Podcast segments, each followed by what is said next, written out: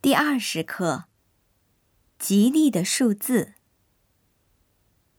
转眼间，八月已经结束了。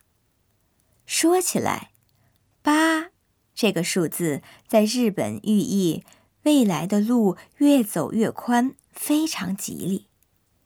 在中国，八虽然寓意不同，不过也是个吉利的数字呢。中文里有“发财”一词，意思是财运亨通、赚大钱。是春节等节日里互相问候和祝贺的吉利话。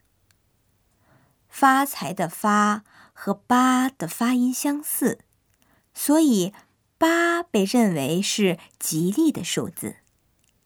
另外，六也因为有寓意。诸事顺利的“六六大顺”一词，而被人们所喜爱。选电话号码或车牌号的时候，八和六也是大热门。另一方面，数字四被认为是不吉利的。中文和日文一样，“四”的发音和“死”相似。因此，为人们所嫌恶。